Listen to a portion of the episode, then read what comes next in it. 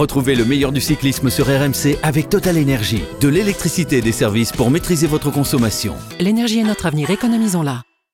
RMC. Grand plateau. Pierre-Yves Leroux. Bonjour à tous. Aux Pays-Bas, on pensait voir les deux semer la zizanie chez les Jumbo et on a vu le travail d'équipe des Ineos. On croyait donc voir Pitcock et on a vu Van Aert. Mais il faut bien l'avouer, chauvin que nous sommes, on espérait voir un Français vaincre le signe indien sur l'Amstel et même au comble de la gourmandise, 40 ans après, on rêvait de voir un champion du monde français succéder à Bernard Hinault. Caramba, encore raté. Et pour cause, notre euh, Julien National, porteur de la tunique arc-en-ciel, a terminé sixième et a surtout semblé bien juste dans les différentes difficultés de cette classique exceptionnellement organisée sous forme de circuit. Alors, Alaf est-il en mesure d'être à la bagarre pour Liège-Bastogne-Liège? Ça sera le débat de notre partie de manivelle. Nous organiserons un petit ravito à mi-course pour se rafraîchir et saluer le retour de Marc Cavendish au premier plan. Et puisque c'était le Pérou en Turquie pour le cave, on poursuivra notre tour du monde avec Argentine. Moreno de son prénom, le coureur italien quadruple vainqueur de Liège-Bastogne-Liège sera au cœur de notre célébrissime rétro poussette. Nous allons évidemment évoquer la doyenne des classiques et revenir sur l'actualité du cyclisme avec toute l'équipe de Grand Plateau emmenée par son druide dont les saillies ne manquent pas de celte. Bonjour Cyril Guimard. Bonjour. Il est à peine remis de son déplacement aux Pays-Bas, mais il est là avec ses sabots et des tulipes sur son bureau. Bonjour Arnaud Souk. Salut les amis, le druide m'a donné un petit peu de potion magique, donc euh, ça va, ça va aller, ça, Ça va, va faire. toujours mieux, hein, oui, forcément. Ah, Pierre Amiche n'a toujours pas compris, lui, pourquoi Yann Ras et Enrico Gasparotto n'avaient pas attaqué dans le Coberg, mais il est bien là, en grand spécialiste de la rétro-poussette. Salut Pierre Bonjour à tous, moi on me dit à chaque fois que j'ai pas le droit à la potion, je comprends pas pourquoi. Oui, parce que t'es tombé dedans peut-être. Ouais, ça doit être ça. Allez, on en a terminé avec le défilé qui a suivi le départ fictif de ce nouveau numéro de Grand Plateau. Messieurs, top départ RMC. Grand plateau. À 500 mètres de la ligne. Thomas Pitcock qui jette encore un regard derrière lui qui s'est imposé il y a 4 jours sur la flèche. Brabanson, Wout Van Aert, Pitcock, Charman. Faites vos jeux. Le sprint qui va être lancé dans un instant. Charman en troisième position derrière Thomas Pitcock et Wout Van Aert. Messieurs, il va bien falloir qu'il y en ait un qui lance le sprint sinon ça va encore revenir. Derrière, il n'y a plus que 50 mètres d'écart. Ils sont désormais à 250 mètres de la ligne. Qui va le lancer ce sprint? C'est Wout Van Aert. Il est obligé de le lancer. Wout Van Aert dans sa roue. Thomas Pitcock, a priori, Maximilian Charman sera battu. Est-ce qu'il va réussir à déborder Thomas Pitcock euh, sur euh, la droite de Wout Van Aert Thomas Pitcock pour s'imposer. Non, c'est Wout Van Aert. Je pense qu'il va s'imposer. Il va y avoir une photo finish entre les deux. C'est sûr, aucun n'a levé les bras parce que c'est vraiment pas évident. Wout Van Aert ou Thomas Pitcock Euh, On va avoir la réponse dans un instant. Pour moi, pour moi, c'est Wout Van Aert, mais vraiment, ça doit se jouer à un boyau près. Arnaud Souk dit euh, œil de lynx avait donc vu bon. Il voit tout. Scénario euh, quand même incroyable que cet Amstel euh, QV 2021. C'est vrai Arnaud, on, a, on, on attendait euh, la, la revanche du final de la Flèche Fallon quatre jours plus tôt entre Van Aert et, et Pitcock. Et, et c'est vrai, non seulement fallait avoir de bonnes jambes, mais là fallait avoir de bons yeux pour départager les deux hommes. Ouais, c'était le, le match retour effectivement de, de la flèche Brabanson où, où les deux garçons euh, déjà euh, c'était euh, eh bien euh, ça avait été euh, opposé euh, au sprint dans un duel, un duel remporté euh, par Thomas Pitcock hein, qui avait au passage remporté euh, sa première grande victoire euh, professionnelle. euh, Thomas Pitcock et là c'est vrai qu'hier on, a mis du temps, hein, il a fallu une bonne dizaine de minutes pour avoir un résultat officialisé. Wout Van Aert à plusieurs reprises on lui a dit c'est bon, c'est toi qui as gagné, mais enfin bon, il a quand même fallu regarder sur un téléphone de, fortune, on va dire, d'un commissaire de l'UCI pour avoir accès à une photo finish qui montre effectivement que ça se joue à même pas un millième de seconde en équivalent de temps. C'est vraiment ridicule, ça se joue à, à 6 mm la, euh, la- cette victoire hier euh, sur euh, sur la hum, sur euh, cette cette course sur l'Amstel Gold Race pardon et donc Thomas Pitcock est bien devancé sur euh, sur la ligne. On va quand même en parler de ce garçon Pierre-Yves parce que euh, c'est un, un format de poche, hein, 1m70, 58 euh, kilos, c'est sa première année en pro, c'est un véritable touche-à-tout. On parle beaucoup euh, de Mathieu Van Der Poel, mais il faut également euh, parler de touche-à-tout quand on évoque euh, Thomas Pitcock. Il a quand même été champion du monde junior ou espoir dans trois disciplines différentes que sont le contre-la-montre, le cyclocross et le VTT. Euh, juste une petite phrase euh, qu'il euh, dit souvent aux journalistes qui lui posent comment tu as commencé le, le vélo. J'ai commencé le vélo à 3 ans et je n'aimais pas pédaler. Je crois que mes parents ont même dû m'attacher les pieds à des pédales, voilà, pour me forcer à pédaler. C'est quand même assez incroyable de voir euh, ce que ça donne euh, 20 d'enfant 21 ans et quelques mois plus tard, donc puisqu'il a, il a pas encore 22 ans, à Thomas Pitcock qui se dit plus proche d'Alaphilippe, on va dire sur le fond, plus proche de Van Der Poel sur la mentalité. C'est vrai qu'il il aime bien manifestement dynamiter. Il va falloir compter avec ce Thomas Pitcock dans les années à venir. Ouais, c'est vrai, euh, Cyril, on connaît bien les deux autres, hein, Van Aert, Van Der Poel, on a parlé, à la Philippe évidemment, mais on est en train de découvrir euh, Pitcock. Qu'est-ce que tu en penses? Je pense d'abord que ça n'est pas un format de poche puisqu'il fait 1m70. Oui, quand même. C'est un Euh, géant. alors, alors- alors que moi je fais qu'un mètre 69, alors je suis quoi moi dans cette Toi, t'es un mini pocket, toi. Non, mais c'est parce qu'on le voit en fait toujours avec Van Der Poel et, Van Aert qui sont Eh ben, euh, des le- baraques, quoi. Le, le- le problème, c'est que depuis, on va dire, une trentaine d'années, la population a augmenté de 15 cm. Donc on était normal en 1960 à faire euh, un- 1m69. Euh, Aujourd'hui, quand tu fais 1m69, tu te promènes qu'avec des gens qui font plus d'un mètre 85. Alors tu as vraiment l'impression d'être tout petit. quoi. Non, mais format de poche aussi dans le sens où effectivement, euh, c'était plus pour dire qu'il se rapprochait d'un coureur à la Julien à la Philippe, relativement Ah, mais léger, si ce n'est C'était pas un procès. Si ce n'est hein. je sais, Cyril. non. Non, mais c'est juste pour expliquer. Voilà, pour expliquer pourquoi je disais format de poche, parce que 58 kilos, effectivement, c'est quand même relativement léger quand on sait que le poids, le poids de forme, par exemple, d'un Wout van Aert se situe plus aux alentours des 70 kilos. Donc euh, on est quand même sur 12 kilos d'écart, ce qui se voit sur un vélo un petit peu. Et ça s'est pas beaucoup vu au sprint par contre, parce que Non. le sprint de Thomas Pitcock, et je, je pense qu'on- que tu l'as évoqué, hein, ça se joue à rien. La ligne, elle est un mètre plus loin, c'est lui qui gagne. hein. Ah oui, Ah non, même pas un pas, non, non, 5 cm. Ouais, Ouais. non, mais Ouais. avec la vitesse, avec, Mm. il a fait un sprint exceptionnel face à un coureur qu'on sait très rapide. Moi, il m'a surpris. Je, je savais que c'était un bon puncher, mais cette semaine, il, il a démontré que c'était aussi un très bon sprinter malgré son gabarit, qui est pas celui. Il doit pas emmener les plus gros braquets de la terre, mais il va très très vite. Il est très véloce. Il est très véloce, euh, contrairement à ce qu'on pourrait penser, il a énormément de force parce qu'il vient du cyclocross, donc il a une, une capacité de, de développer euh, de la force de façon euh, instantanée euh, dans toutes les relances, euh, dans tous les dans tous les radars que l'on passe euh, en cyclocross, de la même façon d'ailleurs que Wout van Aert et, Et Mathieu et- Van Der et- Poel. et Mathieu Van, Van Der Poel. Euh, il a quand même une très très bonne giclette. Et il faut ajouter aussi, c'est que que ce soit d'ailleurs à la Flèche Brabançonne euh, ou euh, euh, hier, euh, de, comment, euh, à l'Amstel, pardon, euh, c'était pas du grand Van Aert. Il était, il, il, il Enfin- faisait- il était parti, de- mais il n'avait pas de giclette, il avait rien, il était, il était au millimètre d'ailleurs. Enfin, il met tout le monde à la planche quand même dans, euh, dans le Coberg sur un passage à 12%, qui est relativement court, mais qui quand même moins, qui, qui lui correspond moins, par exemple, qu'un Julien Alaphilippe ou un Thomas Pitcock, a priori, Cyril. Oui, ça lui, euh, ça, ça lui va moins bien. Mais vous savez, ra- rappelez-vous le Van Aert du Tour l'an dernier. Hmm. Ouais, oui, il est capable de mais là, il est sur une Là- fin de cycle aussi, euh, Cyril. par Là, il est en sa saison. euh, bah, alors va, il va changer de bicyclette alors. Si c'est- il est sur une fin de cycle. Ah, très bon, excellent. De toute façon, chez Jumbo, on a l'impression que c'est Roglic qui était le plus fort. Bah oui. Euh, non, Roglic travaillait pour Van Aert. hein. Oui, Oui, mais, mais euh, s'il avait voulu, euh, C'était lui quand même le plus fort. Au même titre que Van Sevenant était peut-être un peu plus costaud que, que Julien sur, sur cette course précise. Ah bah, euh, beaucoup plus, oui. Van Sevenant, s'il n'a pas sa chute, euh, il bouche un trou euh, pratiquement de 40 Il est secondes à la pédale, pratiquement pas ab- abrité par les voitures. Il se fait la peau d'ailleurs pour rentrer, et Mhm. dans le final, c'est encore lui qui vient rouler. Ouais, et puis finalement, il va, il va finir par lâcher. Juste pour revenir quand même sur, sur Thomas Pitcock, on parle de lui sur, euh, cette, euh, sur ses, ses- classiques euh, ardennaises. On a évoqué également sa, sa- sa belle performance sur la Flèche Barbanson. Il faut se souvenir quand même qu'au Tour des Flandres, il s'était un petit peu annoncé, on va dire, euh, parmi euh, les potentiels vainqueurs. Bon, il termine 41, 41e à plus de 2,30, mais il avait quand même pas été si mauvais que ça pour un Ah ouais. premier Tour des Flandres. Dans les monts pavés, euh, il était plutôt dans le bon Il- paquet il- quand même, il- et il jusqu'à plutôt très bon. voilà, jusqu'à un nombre de kilomètres assez Ouais. restreint d'arrivée. Donc en plus de ça, Mm. c'était juste pour vous dire que on risque d'avoir un garçon extrêmement polyvalent parce que euh, si lui euh, ne se voit pas forcément dans l'immédiat jouer des classements généraux de grand tour, qu'est-ce qui pourrait l'en empêcher au vu de, euh, de, ses, de ses caractéristiques Son rapport, euh, son rapport poids-puissance. Hein. Oui, mais c'est intéressant pour euh, justement son rapport poids-puissance pour no- jouer. Normalement, il doit grimper. Il doit grimper, il Oui. doit grimper, Oui. c'est ça que je veux dire. Et en plus, il est capable de jouer des classiques, on le voit, puisqu'il est rapide.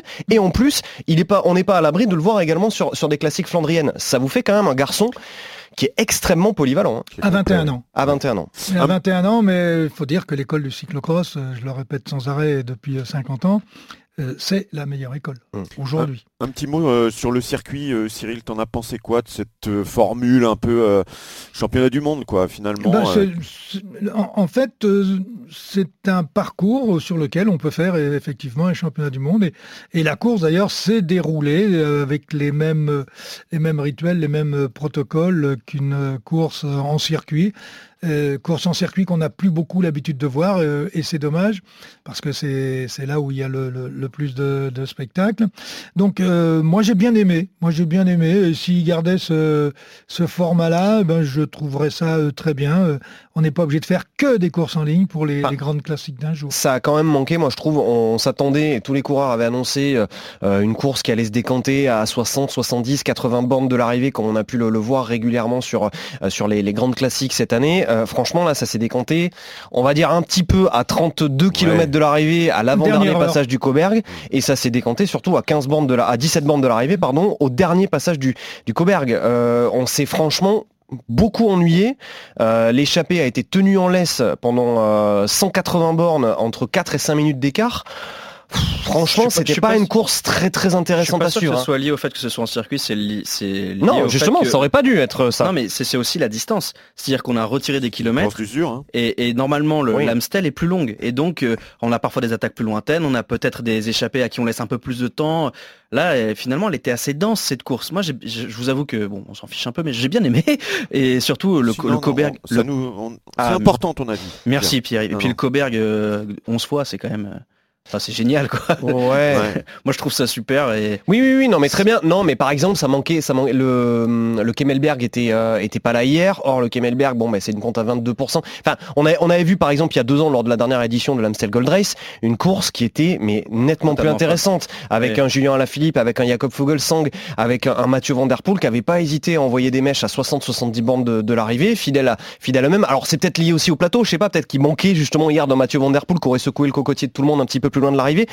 Moi, j'ai trouvé, j'ai été sincèrement déçu. Je m'attendais à un truc, euh, un truc de, mal, de, malade, euh, et j'ai été un petit peu déçu. Mais bon, voilà. Après, ça n'engage que moi. Hein, oui, et puis pour les commentateurs, c'est bien qu'il n'y ait pas trop de noms compliqués à donner. Ah oui, ça par contre, bah, déjà, il y en avait trois. Bon, il y avait le Coberg, le, le Bemelerberg et le dernier, je sais plus comment il s'appelle. bon, messieurs, après une petite coupure euh, pour récupérer des Flandriennes, donc Julien Alaphilippe, on l'a vu, hein, a eu bien du mal à avaler le, Coberg justement, et puis les autres côtes de, de l'Amstel sur les accélérations de fin de course. Maltraité près de Maastricht, celle-là elle est pour moi. Excellent. Euh, sera-t-il trop juste pour être compétitif sur Liège-Bastogne-Liège? C'est le thème de notre partie de Manivelle. RMC. La partie de Manivelle. C'est bien quand même un, maillot de champion du monde parce que ça se repère vite dans un peloton. C'est joli à l'avant euh, quand le coureur qu'il porte euh, attaque, mais c'est vrai que quand le champion du monde a du mal à suivre les coureurs devant lui, forcément on s'interroge. Et ce fut clairement le cas dans les 20 derniers kilomètres de l'Amstel. Cyril, comment tu expliques que Ala fait pas vraiment exister euh, hier? C'est un problème qui est la poursuite finalement de ce qu'on disait dans les précédents numéros de Grand Plateau, c'est-à-dire que c'est pas un super début de saison? C'est un bon, un, bon, euh, très bon, oui, on peut, surtout avec un maillot de champion du monde. C'est un très, un très bon début de saison, beaucoup mieux d'ailleurs que euh, l'an dernier. Euh, ah, tu dis que c'est un très bon début de saison pour toi Oui, il y a, bah oui parce qu'il est quand même dans tous les finales. Hein. Là, il est sixième hein, il y a de l'Amstel hein, quand même. Hein, faut, oui, certes, faut juste mettre les choses en perspective. Un sixième de l'Amstel, c'est quand même l'un de ses meilleurs résultats sur cette course. Donc euh, sur, sur, le, Tour des Flandres, on l'a vu euh, à l'attaque. Euh, c'est lui qui permet quand même à Asgreen d'aller chercher, d'aller chercher la gagne. Non, c'est du bon Julien. Il lui manque, bah, il lui manque les, les 2 ou 3% qui lui permettraient de faire la différence et d'aller s'imposer. Pour l'instant, il ne les a pas je pense quand même que d'ici euh, la fin de la semaine, euh, je pense qu'il aura quand même euh, réglé les gicleurs et que sur Liège-Bastogne, voire la Flèche Wallonne, on va le voir un petit cran, un petit cran au-dessus. Mais vous savez, c'est lourd un maillot de champion du monde, hein, donc ça, ça, pousse pas dans les bosses. Hein. Ah, je vous trouve gentil, moi, avec lui. il est quand même pas impérial. Non, moi, il me fait penser à la Philippe du dernier Tour de France où on sent qu'il a beaucoup de volonté, mais qu'il lui manque un petit truc. Et donc souvent, il attaque et puis, en fait, bah, on l'a vu notamment sur deux étapes où où il tente de faire la différence sur des grosses attaques, ça marche pas, il retente de sortir quelques mètres plus loin et il explose. Là, il veut faire la course, il veut peser sur la course parce qu'il y a le maillot de champion du monde, parce que c'est son, caractère aussi à, Julien Alaphilippe, mais il lui manque une dent pour l'instant. Pour l'instant, il n'est pas capable de rivaliser avec les, les cadors aujourd'hui. Après, est-ce qu'une semaine ça va suffire Mais moi, je me permettrais juste de rappeler que tu, prends le, cas du dernier Tour de France, une semaine après, la fin du Tour de France, il est champion du monde, sans que personne n'y trouve rien à redire. Et ce jour-là, il était clairement le plus fort. Donc, non, moi, moi je trouve qu'il faut, faut je, serais un petit peu plus mesuré, pas dire qu'il a fait un début de saison raté, pas dire qu'il a fait un début de saison réussi, parce que effectivement, une seule victoire, d'étape sur Tirreno Adriatico, c'est trop faible. Mais enfin, on rappelle quand même qu'il fait deuxième d'Estrade Bianche. Il fait deuxième d'Estrade Bianche quand même. Il fait sixième de l'Amstel Gold Race, mm. et puis surtout, hier, enfin sur l'Amstel, il, pèse encore sur, sur la course malgré tout. Alors certes, il n'est pas capable de suivre la, relance imposée par Thomas Pitcock euh, à la fin du, du Coberg, sur, euh, du, du dernier passage du Coberg, mais enfin, il fait quand même partie des quatre coureurs qui sont capables euh, de suivre la grosse accélération, et il est même l'un des auteurs de cette accélération dans le dernier passage du Coberg. Enfin, je veux dire, c'est quand même pas rien. non, mais c'est sûr. mais c'est un champion du monde qui gagne. Mais c'est un champion du monde, oui, enfin, qui gagne plus. Il y, a de la concurrence, quoi. Enfin, il peut pas gagner tout le temps. Et sur hier, moi, c'est pas, c'est pas tant dans le Cobert qui m'inquiète. Et encore, il m'inquiète. Ça se trouve, il, va gagner la flèche et, Liège-Bastogne-Liège, j'ai pas de problème. Mais sur la là, on dira que c'est le plus grand, que c'est formidable. la stratégie, la stratégie était bonne. Et qu'on vous l'avait dit depuis le début dans Grand Plateau. Non, c'est pas le plus grand parce qu'il fait 1m73. c'est après le passage du Cobert. C'est là où ça m'inquiète un petit peu. C'est sur le plat. C'est sur le replat derrière où il est plus capable de suivre. Il se met derrière les gars parce que c'est pas celui qui est capable de rouler le plus fort. Alors que pour les championnats du monde, justement, là où il fait la grande différence après son attaque, c'est que sur le plat, il est impérial, il est en forme, il est en cadre. Est-ce qu'une semaine ça va suffire C'est ça la question. C'est pas tout à fait pareil. C'est pas du plat derrière. À la Galisterna sur les championnats du monde, ça descend pendant quand même quelques kilomètres et c'est après qui fait la différence parce qu'effectivement derrière tu as un groupe de, de quatre coureurs dont Van et, voilà, et qui finira par commencer à se regarder à trois bandes de, l'arrivée. Euh, là, moi je suis, enfin je sais pas ce qu'en pense euh, Cyril, mais je trouve que c'est effectivement, on voit, qu'il y a un geste de dépit de la part d'Alaphilippe en haut du Coberg hier de se dire mince, je peux pas y aller, je peux pas y aller, c'est fini. Mais est-ce que, est-ce que vraiment le grand Alaphilippe, euh, celui qui a été champion, qui était dans, la forme de, sa vie au moment, par exemple, du, Tour de France 2019, euh, est-ce qu'il serait, est-ce qu'il aurait pu euh, rentrer sur, euh, sur les trois de devant. J'en suis pas certain. J'en suis pas, moi, j'en suis pas certain à ce moment-là sur du plat. dedans. C'est-à-dire que la course se serait déroulée euh, différemment, hein. parce que là, on parle que de, que, de la fin, mais Julien, et y compris son équipe, pratiquement, on ne les a pas vus de la journée. Ce qui veut dire que au bout d'une heure, une heure et demie de course, Julien a dû dire, attendez, les gars, il faut qu'on fasse à l'économie, parce que je suis pas sûr de pouvoir faire le final. Bah, on les a vus à 20 km là quand il y a une accélération avec Van Sevenant, avec Cavagna, euh, Sénéchal, ils sont euh, à l'avant du peloton et on se dit euh, ils vont placer ils vont placer à la Philippe dans le Coberg, ça va être magnifique, un, feu d'artifice et, puis ça fait ça fait pchit. Non mais Julien était toujours complètement dans les abris là où tu prends pas tu, prends pas un pet devant et il est resté là toute la journée. Et dans le final effectivement il a il a, il, a, il a du mal à accompagner euh, bah, les, les, les Pitcock, les, les, Van et ce qui prouve qu'il était quand même pas bien depuis le départ. Mais on retient, pas sa façon de courir. On retient quand même Cyril que tu es plutôt confiant et qui peut euh, être là sur euh, Liège-Bastogne-Liège. En tout cas, il y a la Deceuninck qui pleure et la Deceuninck qui rit puisqu'on a longtemps cru que sa moisson de victoire s'était arrêtée le 8 février 2018 avec une victoire sur la troisième étape du Tour de Dubaï. Et puis trois ans plus tard, eh bien, le cave est ressorti de sa boîte sur le Tour de Turquie. C'est notre ravito du jour. RMC, le ravito.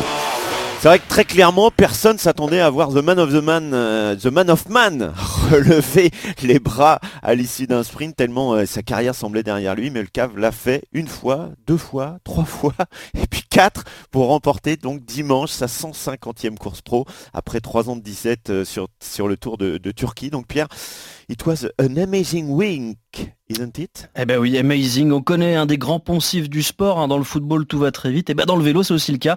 Surtout pour un sprinter comme Cavendish. Rappelez-vous, il y a seulement six mois, on le quittait en larmes, anonyme 74e de Gand-Wevelgem.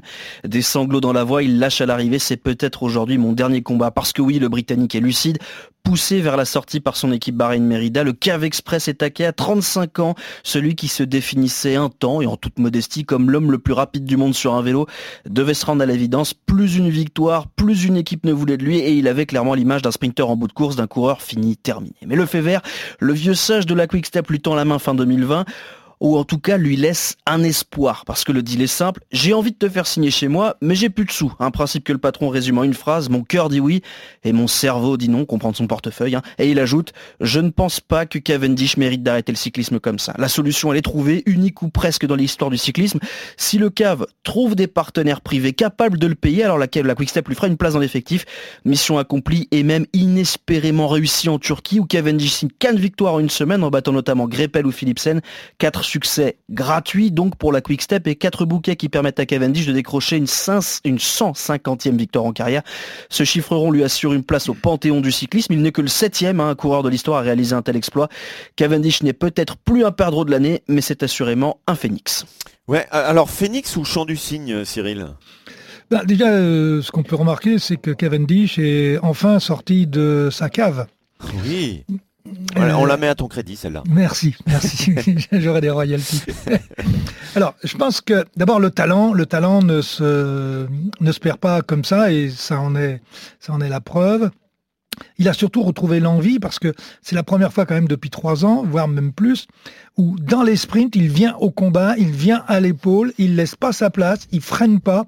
On a retrouvé le vrai sprinter qui a retrouvé confiance en lui. Et à partir du moment où il a retrouvé confiance en lui, il a aussi perdu un petit peu de poids parce qu'il a plus son petit bide là, euh, ce qui fait qu'aujourd'hui il a, les petits bides. eh ben, euh, c'est mieux, c'est mieux que les gros bides. On va peut-être faire un bide d'ailleurs sur cette affaire.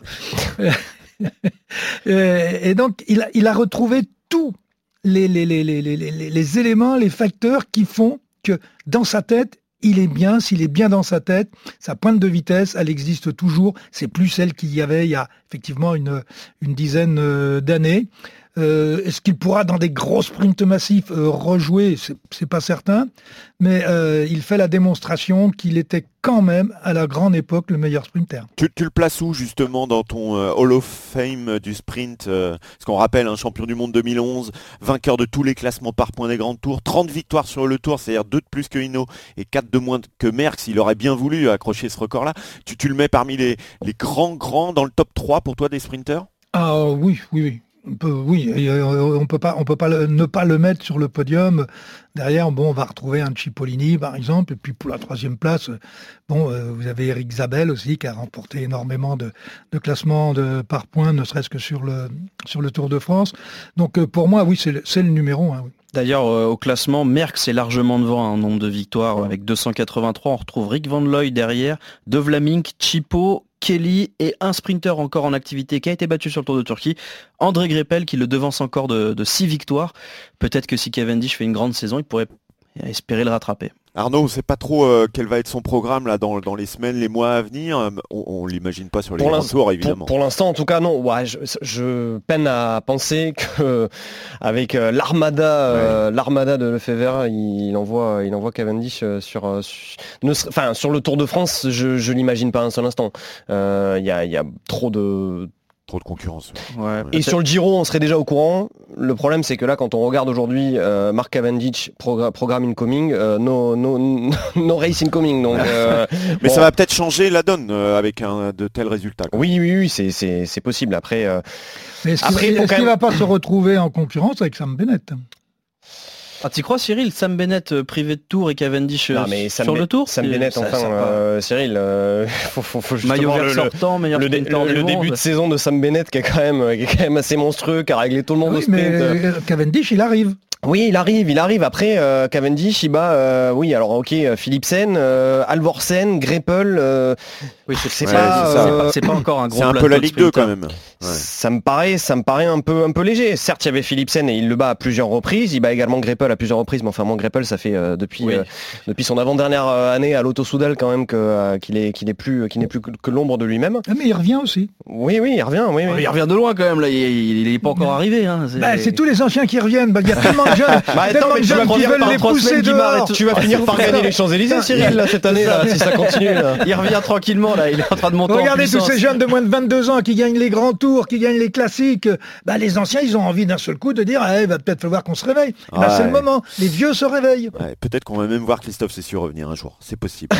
Écoutez bien, vous entendez pas un petit air d'accordéon, messieurs? Ah. Ah, serait-ce serait les rues de Buenos Aires qui s'animent? Un tango? Une valse? Mais dans quelle aventure va encore nous entraîner Pierre Amiche Une seule certitude, nous plongeons dans le passé avec la cultissime Rétro Poussette. C'est à Zandvoort, en Hollande, que se déroule le championnat du monde de cyclisme. RMC, André Darrigade est le plus rapide au sprint. La rétro-poussette. Alors Pierre, aujourd'hui, c'est pas un roman, mais un conte que tu nous réserves, un conte qui parle de princes, de petites reines, mais pas trop de princesses quand même. hein. Ah non, pas trop. Les contreforts liés les joies ont, longtemps été le théâtre d'affrontements mythiques et de victoires homériques. Et si Merckx, comme souvent, y détient le record, si Hino, comme toujours, y est le dernier vainqueur français, Liège a aussi couronné un prince italien. Son nom, Moreno Argentine. Un homme qui va faire pleurer la Belgique quatre fois, sulfureux, controversé, dopé possible, tricheur probable, mais quadruple vainqueur du monument malgré tout. Un homme que tout accuse, mais que rien ne condamne. Le début de cette histoire prend racine en 1985. Dans la flèche wallonne, deux hommes viennent de croiser le fer. Un vainqueur, Claudie Criquelion, champion du monde 84, et un vaincu forcément, Moreno Argentine, champion d'Italie 83. La revanche Quatre jours après se dessine dans- dès, la côte de la redoute. Ils sont trois à faire la différence à la cuisse. Argentine, l'Italien, Roche, l'Irlandais et Criquelion, le seul Belge encore en mesure de gagner la doyenne. Le trio résiste à un groupe de sept hommes à sa poursuite et tout se joue sur un sprint final. Argentine, Stefan Roche, ecco il rettilineo conclusivo. Scatta Roche sulla sinistra, eccoli in fondo al rettilineo. C'è ancora Roche in testa, Argentine! Primo Argentine, poi e Roche. À l'arrivée, Argentine devance donc Criquelion, vengeance heureuse de la flèche, un monument qui débloque le compteur de l'Italien Le Bouchon à sauter à Liège. Dès 1986, Il Maestro fait face aux mêmes adversaires et à la pluie, des conditions terribles qui ne l'empêcheront pas de réaliser le doublé. Comme l'année précédente, un petit groupe se présente. Et comme l'année précédente, l'Italien est le plus fort. Criquelion, encore battu, termine quatrième. Mais en 1987, cette fois, tout est différent. Moreno Argentine n'arrive pas comme un outsider, fort de ses deux victoires et de son joli maillot de champion du monde. Comme souvent, un duo se forme. L'Italien est battu cette fois, Stéphane Roche et Criquelion vont jouer la victoire. Cette fois, le Belge tient sa revanche. Mais c'est sans compter sur le braquage du siècle. Nouveau casse italien en Belgique.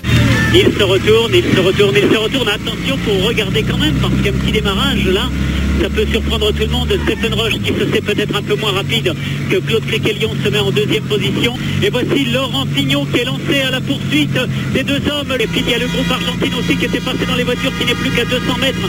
Il y a Yvon Mathieu qui est là juste tout près aussi. Claudie Criquelion se dit qu'il va quand même lui falloir le lancer ce sprint, sinon derrière Moreno Argentine va revenir, ça y est c'est lancé, et les voilà les autres qui reviennent avec Moreno Argentine qui va peut-être créer la surprise en revenant et en les battant Moreno Argentine qui revient avec Robert Villard, euh, Claude Criquelion, euh, Roche et Argentine qui va réussir le triplé. 84, 85, 86 coup de théâtre ici. Et Moreno Argentine. Alors vraiment c'est incroyable. Pour la troisième fois en trois ans, Criquelion est battu. À l'arrivée, le Belge lâche. Je ne sais pas si vous pouvez vous rendre compte de ce que c'est pour un coureur qui vient de faire 260 bornes aussi dures et qui croit enfin gagner, d'apercevoir au dernier moment un sprinter dans son dos. Argentine fait pleurer la Belgique. Trois fois il gagne, trois fois face à Criquelion. Les soupçons sont alors de plus en plus nombreux. Un ami du docteur Ferrari, dont il ne cachera jamais la proximité, Moreno incarne la génération suspicion. Des doutes renforcés encore en 91. L'Italien a tout gagné. La Lombardie, les Flandres. Il se présente à Liège quatre jours après avoir dominé pour la énième fois Criquelion sur la flèche. Le Belge, lui, a annoncé que cette doyenne était sa dernière. Champion de Belgique en titre, porté par un peuple qui espère enfin le voir triompher sur ses routes. C'est lui qui fait exploser la course dans le haut levé. Ils ne sont que neuf à s'accrocher, parmi lesquels Indurain, Brunel et Argentine. Le cric accélère dans toutes les bosses et tente de décrocher sa bête noire, mais comme une ombre, l'Italien est collé. Et pour la quatrième fois, Argentine dégoûte le Belge et la Belgique tout entière. La tension est à son comble. Comment faire pour gagner ici au sprint face à des coureurs euh, comme Argentine, même Sorensen? Donc Sorensen va lancer le sprint. Voilà, on est dans la dernière ligne droite. Regardez bien. Criquilio a tout essayé, mais au sprint, il est, il n'est pas assez fort. En tout cas, il donne maintenant tout ce qu'il a. Argentine est tout à fait gauche. Criquilio est au centre. Argentine, Criquilio, quel sprint terrible C'est pas vrai C'est incroyable Argentine devant Criquilio pour quelques mètres. Claude Criquilio Deuxième, le même verdict que la flèche wallonne. Une roue, une roue. Il a tout donné. Ce, succès d'Argentine sera son dernier monument, mais pas la victoire la plus célèbre. Point d'orgue de cette période trouble 1994. Dans la stupéfiante équipe de Gevis, il remporte une troisième fois la flèche. Le podium est 100% suisse. Argentine, Furlan et Berzin. Cette performance est considérée comme l'un des sommets du dopage des années OPO. Argentine finira sa carrière sans connaître la déchéance des tricheurs, car il l'attendra après car il attendra l'après-carrière. Agent immobilier un peu véreux, il est condamné pour fraude en 2016. Un an de prison avec sursis, 310 000 euros d'amende. Immense champion au grand arnaque, l'histoire n'a pas encore tranché et ne le fera peut-être jamais.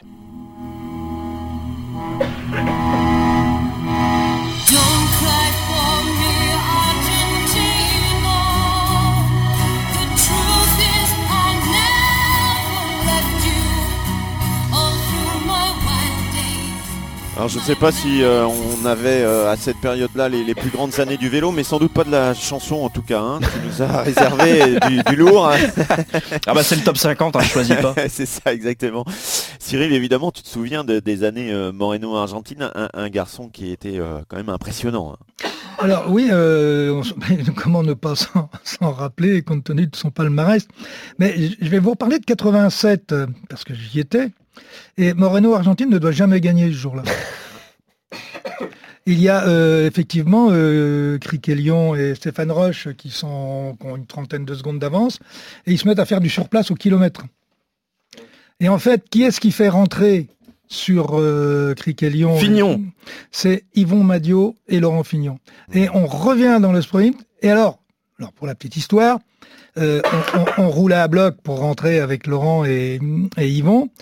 Et Argentin ne passait pas un relais. Et à ce moment-là, euh, Fignon va le voir, me dit quoi Écoute, nous on roule, ok, mais si on, euh, si on rentre, tu fais pas le sprint. Il a dit oui ou pas? Il a, il a dit oui. Quel génie Quel génie Et logiquement, logiquement, on ne doit pas revenir s'il roule un petit peu devant plutôt que de se regarder euh, et de rouler à 5 à l'heure.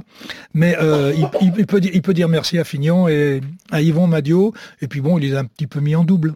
C'est vrai que d'ailleurs dans les dernières courses là, on a vu que ce scénario euh, pouvait avoir lieu. Hein. Ça se regarde un peu devant les échappées, ça revient pas très très loin hein, le, peloton derrière. Donc on verra si sur la prochaine édition de Liège. Ça se passe également euh, comme ça. Et on verra aussi si euh, euh, ce que décrit souvent Moreno Argentine sur l'arrivée, c'est que beaucoup de coureurs pensent que vous devez attaquer dans la partie la plus dure du mur, mais vous faites mal aux autres dans la partie plus, plus plate qui vient juste après. On verra si le futur vainqueur suit les conseils de Moreno Argentine. C'est quasiment que de la descente là, hein, pour le coup, après la roche au, faucon, hein, pour aller sur Liège. Hein. Eh ben, il fera mal dans la descente. si c'est Julien, on espère. Bon messieurs, ça commence à frotter, les trains des sprinters sont en place. C'est l'heure de la flamme rouge avec Pierre et Arnaud pour les dernières infos du peloton. Intégral Tour, la flamme rouge. Et à 800 mètres de la ligne, le doute autour de l'état de forme de Thibaut Pinot à quelques semaines du départ euh, du Tour euh, d'Italie. Le grimpeur franc-comtois émet encore des doutes euh, quant à sa participation. Je suis prévu pour le Giro, mais je n'irai que si je suis à 100%. À 95%, je n'irai pas, c'est sûr, parce que c'est l'épreuve la plus difficile et que je ne veux pas revivre le dernier Tour de France et la Vuelta. Voilà ce qu'a déclaré Thibaut Pinot lors d'une conférence de presse qui s'est tenue avant le départ du Tour des Alpes cette semaine. Un véritable test pour Thibaut Pinot, une épreuve très difficile sur laquelle son dos, encore en convalescence, pourrait être mis à rude épreuve. 500 mètres, 500 mètres et chute pour Vincenzo Nibali, l'italien est tombé à l'entraînement et manifestement il souffre d'une fracture du poignet droit sur Twitter. Son équipe se veut rassurante, hein. son leader a été opéré avec succès mais à trois semaines du Giro, on commence un petit peu à s'inquiéter dans quel état sera le requin de Messine pour son tour. Lui en tout cas ne paraît pas super confiant, il lâche sur les réseaux sociaux. J'ai du mal à trouver les mots pour décrire l'énorme chagrin que je ressens, mais c'est le verdict je dois accepter demain opération et je commencerai le chemin difficile pour essayer d'être au départ du Giro. Je ferai l'impossible pour l'atteindre. À 400 mètres de la ligne, les derniers sprints en vue pour euh, Primoz Roglic. Il a décidé de se passer des courses de préparation en juin le Dauphiné et le Tour de Suisse. Avis aux fans, donc profitez-en bien cette semaine sur Liège-Bastogne-Liège car le Slovène euh, ne sera pas un seul jour en compétition entre la doyenne et le départ fin juin donc du Tour de France. Il n'a aucun fan à part toi. Et c'est la victoire pour Marianne Vos sur l'Amstel. La néerlandaise s'impose d'un fil, tout proche de nous faire une à la Philippe. Et oui, elle lève les mains 50 mètres avant l'arrivée. Après Ganvevelgem, elle signe une deuxième victoire cette année. Lâchée à 2 km, elle est revenue à la flamme rouge pour devancer Van Vleuten et Vollering au sprint. C'est son premier bouquet sur l'Amstel. Sur cette terre, Marianne Vos, 33 ans, pointe désormais en tête du classement mondial UCI. Cyril, quelle info tu conserves Alors là, avant, ah, il, a, il, a, nous a dit, je voudrais quand même vous euh, mmh. porter l'attention euh, sur quelque chose avant le début de l'émission, et il se trouve que j'avais fait mes infos avant, mais ça concerne une de mes infos. Donc j'espère qu'il va pas être malhonnête et qu'il va choisir mon info. je sais On va voir. Dire. Tu sais, il peut dire qu'il qu fait pas le sprint et puis finalement il le fait. Hein. Bah, on va pouvoir faire une Argentine alors. Non, moi, je crois l'info que je euh, que je retiens, c'est concernant euh, Thibaut, Thibaut ah, Pinot. bon, c'est pas celle-là, mais bon. Son son discours est quand même un petit peu pessimiste et j'ai le sentiment que quelque part, il a peut-être commencé à préparer son forfait sur le Giro. Parce que s'il dit il faut que j'y sois à 100%, il sera jamais à 100% dans trois semaines. Hmm. Il peut arriver à 100% euh, au bout de 8 euh, ou 10 jours, mais il n'a pas suffisamment de, de, de, de, compétition pour pouvoir dire je serai à 100% au départ.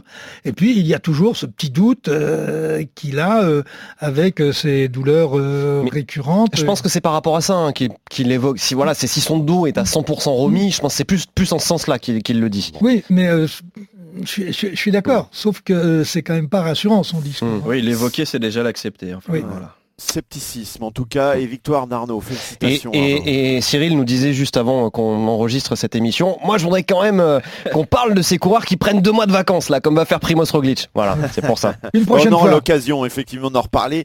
Évidemment, euh, moi je me tape sur les doigts quand je vous disais euh, qu'il fallait attaquer sur le petit replat, c'est évidemment dans le mur de Huy hein, que Moreno Argentine évoquait, mais ça, ce sera sur la flèche avant Liège-Bastogne-Liège. Merci Pierre et Arnaud, merci Cyril. Il semblerait que Christophe Cessieux se plaise en vacances. On va surveiller ça. Je peux pas vous promettre euh, sa présence la semaine prochaine. Surtout après Liège où le garçon est quand même plus intéressé par les gaufres. Surtout. surtout je, vais en ramener à toute l'équipe. Hein. Allez, à très bientôt messieurs pour parler vélo. Retrouvez le meilleur du cyclisme sur RMC avec Total Énergie. De l'électricité et des services pour maîtriser votre consommation. L'énergie est notre avenir, économisons-la.